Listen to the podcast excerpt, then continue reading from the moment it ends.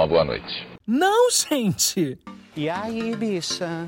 Quem é você? Bom dia, bicha. Seu jornaleco em áudio que é para você começar o dia bem informado. Tudo, ou quase tudo, que virou notícia sobre a comunidade LGBTQIAP+. Sexta-feira, 3 de dezembro de 2021. Hoje é o Dia Internacional das Pessoas com Deficiência. Vamos aos destaques de hoje. Lewis Hamilton não se sente confortável na Arábia Saudita e critica a lei anti-LGBT. Google homenageia a primeira advogada travesti do Brasil. Personagem de Bob Esponja foi criada para ser sua namorada. CCXP World homenageia cartunista Laerte. Olá, eu sou GG e este é mais um Bom Dia, Bicha! Deu no terra. Hamilton admite desconforto na Arábia Saudita e critica a lei anti-LGBT. É assustador. Publicado em 2 de dezembro de 2021 por Fernando Silva. Lewis Hamilton não escondeu o desconforto por estar na Arábia Saudita para desempenhar sua profissão de piloto de Fórmula 1 num fim de semana decisivo para os rumos do campeonato e para suas pretensões de buscar o oitavo título mundial. O país que tem aportado muito dinheiro no esporte nos últimos tempos, em razão do patrocínio da petrolífera Aramco, tem leis opressoras e que criminalizam a comunidade LGBTQIA. A homossexualidade é punida com flagelação, chicotadas, prisão e até com execução. Ciente de sua potência e do impacto que alcança com suas declarações e posicionamentos, Hamilton bradou contra o regime totalitário e extremista saudita e criticou a Fórmula 1 ao clamar por mensagens de conscientização. No ano passado, a própria Fórmula 1 lançou uma campanha chamada We Race as One Corremos como um só, em tradução livre e tinha como premissa defender a igualdade e a diversidade, num discurso contra o racismo e qualquer tipo de discriminação. Contraditória, a categoria não apenas mantém sua presença em países opressores, como se expandiu ao levar etapas para o Catar e a Arábia Saudita. Hamilton, como profissional do esporte, sente que não tem escolha, ainda mais nesse momento decisivo da temporada, a não ser viajar a um país como a Arábia Saudita e desempenhar sua profissão. Mas trata-se de uma situação muito difícil para quem sempre se posicionou contra tudo que o governo saudita prega. Abre aspas, como disse na última corrida, senti que o esporte e que nós temos o dever de tentar ajudar a aumentar a conscientização para certas questões que vimos, particularmente os direitos humanos nos países para onde vamos, afirmou o heptacampeão do mundo em entrevista coletiva nesta quinta-feira, em Jeddah, palco do GP da Arábia Saudita neste fim de semana. Abre aspas. Com maior respeito com todos os que estão aqui, até agora recebi uma recepção calorosa de todos mas não posso fingir ser o mais informado ou ter a compreensão mais profunda de que alguém que cresceu na comunidade aqui é fortemente afetada por certas regras e pelo regime. Criticou Lewis, que nas redes sociais cobrou igualdade para todos. Ao mencionar a inacreditável lei anti-LGBT, Hamilton criticou novamente a opressão que a comunidade gay vive na Arábia Saudita. Se alguém quiser ler o que é a lei para a comunidade LGBTQIA, é muito assustador. Há mudanças que precisam ser feitas. Há muitas mudanças que precisam acontecer e acho que o nosso esporte precisa fazer mais, cobrou o maior vencedor da história da Fórmula 1. O GP da Arábia Saudita marca a 21ª e penúltima etapa da temporada 2021 da Fórmula 1 e está marcado para as 14h30, horário de Brasília, deste domingo. O dia que a gente compreender que, respeitando a identidade e a história de cada luta, somos todos oprimidos versus opressores, a gente finalmente vence essa guerra histórica. Hamilton é dessas pessoas capazes de pegar a verdadeira visão, sabe? O cara escolheu a nossa luta também, da comunidade LGBTQIAP+. E isso é lindo, é generoso, é potente. Mas é mais que isso. É entender que a opressão que mata pobres, pretos, LGBTQIAP+, povos originários, é a mesma. Nasce no mesmo lugar, no dinheiro.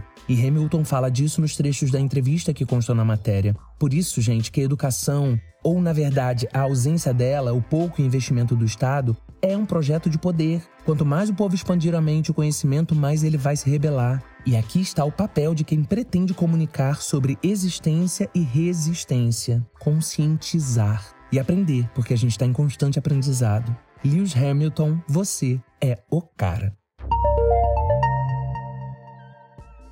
Deu no G1. Janaína Dutra, primeira travesti advogada do Brasil, é homenageada pelo Google. Publicado em 30 de novembro de 2021 por André Teixeira e Cadu Freitas a ativista social cearense Janaína Dutra, que lutou em defesa da causa LGBTQIA, foi homenageada nesta terça, dia 30, pelo Google. Usuários que acessaram a página inicial do buscador viram uma imagem de Janaína e uma referência ao 61º aniversário dela. Para a diretora da Rede Trans Brasil e ex-coordenadora do Centro de Referência LGBT Janaína Dutra, de Fortaleza, Dediane Souza, abre aspas, Janaína Dutra é uma grande referência do movimento pelos direitos humanos no Brasil e deixou um grande legado para toda a população. Janaína nasceu em Canindé, no interior do Ceará, em 30 de novembro e morreu em decorrência de um câncer de pulmão em Fortaleza em 2004. Ela foi a primeira travesti do país a obter uma carteira profissional da Ordem dos Advogados do Brasil, a OAB. Segundo a mídia Bicha, publicação especializada em assunto LGBTQIA+, Janaína passou a auxiliar pessoas com HIV positivo ainda na década de 80. Ela também participou da fundação do Grupo de Apoio Asa Branca, coletivo cearense mais antigo de apoio à comunidade. Foi fundadora da Associação de Travestis e Mulheres Transsexuais do Ceará, a ATRAC, e presidente da Associação Nacional de Travestis e Transsexuais, a ANTRA. Em 2010, o roteirista Wagner de Almeida lançou o filme Janaína Dutra, Uma Dama de Ferro, que narra a trajetória da ativista social. Janaína Dutra também dá nome ao Centro de Referência LGBT do município de Fortaleza. Fundada em 2011, a unidade concede serviços de proteção e defesa da população LGBT que está em situação de violência e outras violações ou omissões de direitos em decorrência da sua orientação sexual e ou identidade de gênero.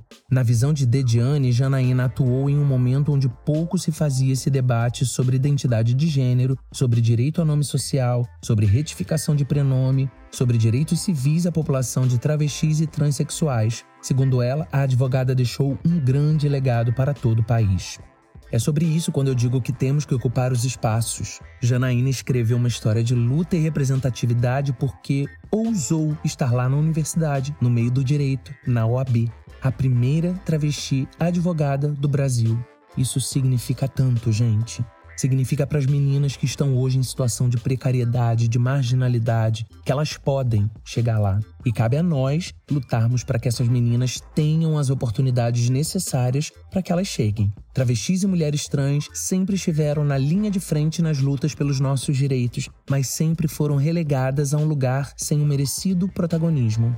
Tá aí, Janaína Dutra. Olha a história que ela escreveu na home do Google. O tamanho disso, gente. Um legado que colabora substancialmente, que nos dá força para que estejamos aqui, fortes, diante de tudo que temos vivido. Janaína Dutra presente. Deu no Epipoca. Bob Esponja gay, personagem foi criada para ser sua namorada. Publicado em 29 de novembro de 2021 por Everaldo Santiago. Bob Esponja e Sandy Bochechas possuem um relacionamento especial na série do Calça Quadrada. Mesmo que ambos sejam frequentemente descritos como amigos, os fãs frequentemente especulam se algum sentimento de romance floresceu entre os dois. Aqui está o que se sabe sobre o assunto. Sandy estreou em 99, ainda na primeira temporada, no episódio Chá na Copa da Árvore, quando Bob Esponja a encontra lutando contra o molusco. Fazendo amizade um com o outro, instantaneamente a duplinha passa um tempo na casa de Sandy. Mal sabe Bob Esponja que o esquilo texano é um animal terrestre e sua casa não tem água. Bob fica completamente sem fôlego ao entrar na casa de Sandy, até que ela lhe dá capacetes de água para respirar dentro da cúpula. Em 2016, o escritor, diretor e artista de storyboard de Bob Esponja, Vincent Waller, afirmou em uma série de tweets sobre como Sandy deveria ser o interesse amoroso de Bob Esponja. Ele acrescentou que, ao tentar criar um episódio romântico entre Sandy e Bob Esponja, recebeu um sonoro não de Stephen Hillenburg, criador da série. Quando um fã perguntou se eles ainda usariam a ideia para um teste, Waller respondeu: Bem, a introdução de Sandy foi apenas isso, mas não se encaixava organicamente para que eles estivessem romanticamente envolvidos. O livro infantil de 2004, SpongeBob Secret Valentine, é ambientado no Dia dos Namorados, já que Bob Esponja planeja fazer um coração do Dia dos Namorados para Sandy. Seu melhor amigo Patrick, porém, o avisa que esse gesto pode arruinar sua amizade com Sandy e outras pessoas. No final, descobriu-se que Sandy fez um coração semelhante, mas para sua mãe. Ela ainda aceita o coração de Bob Esponja e os dois se envolvem em uma partida de karatê, como costumam. Exatamente como Dan colocou aqui no roteiro, eu mantive. Querem heteronormalizar até o desenho. A gay não tem um minuto de paz, sabe? E daí se o Bob Esponja é LGBT, gente? A Nickelodeon oficializou ano passado que sim, ele é. O criador do personagem, lá em 2005, afirmou que ele era assexuado. Eu botei entre aspas, porque eu acredito que ele quis dizer assexual. Mas ele também poderia estar falando da condição biológica do animal, né? Considerando que de 2005 a 2020 muita coisa mudou em relação à compreensão das sexualidades mundo afora, para Nickelodeon afirmar isso, certamente há concordância de seu criador. Daí sua história com Sandy nunca ter enveredado para um romance. Tem uma galera polemizando essa história toda, e isso me lembra tanto o caso do Papai Noel da Noruega. Melhorem, héteros. Deu no IG Queer. Laerte será a grande homenageada da CCXP Awards 2021. Publicado em 1 de dezembro de 2021 por Bia Neves. O CCXP Worlds 21, maior evento de cultura pop brasileiro, será realizado de forma online nos dias 4 e 5 de dezembro. Neste ano, a principal homenageada será Laerte, consagrada cartunista que já trabalhou em veículos como O Pasquim, O Bicho, O Estado de São Paulo e Folha de São Paulo. A quadrinista, que também é um nome forte como ativista dos direitos trans, se juntará a outros artistas emblemáticos que também foram homenageados nos anos anteriores. Laerte irá abrir os painéis no palco do Artists Valley by Santander, que ocorrerá no sábado. Segundo Ivan Costa, cofundador da CCXP e curador do Artists Valley e da programação de quadrinhos do festival, Laerte é exemplo e inspiração em todas as áreas em que atua. Abre aspas, homenageá-la é motivo de muito orgulho para os fãs e realizadores da CCXP, destaca. Isso aí. A gente precisa homenagear nossas ícones enquanto elas estão aqui, para que elas tenham a compreensão do que fizeram por nós. Laerte, para além do que fez como cartunista, é uma potência da nossa luta ousou existir e resistir não só através da sua arte, mas por quem ela é. Ela se revela aos olhos de todos. A coragem que demanda isso, gente. Constatar quem nós somos demanda a coragem de todos, mas fazer isso aos olhos de milhões de pessoas, só por existir, Laerte merece todas as homenagens. Parabéns, CCXP. Belíssima escolha para essa grande homenagem.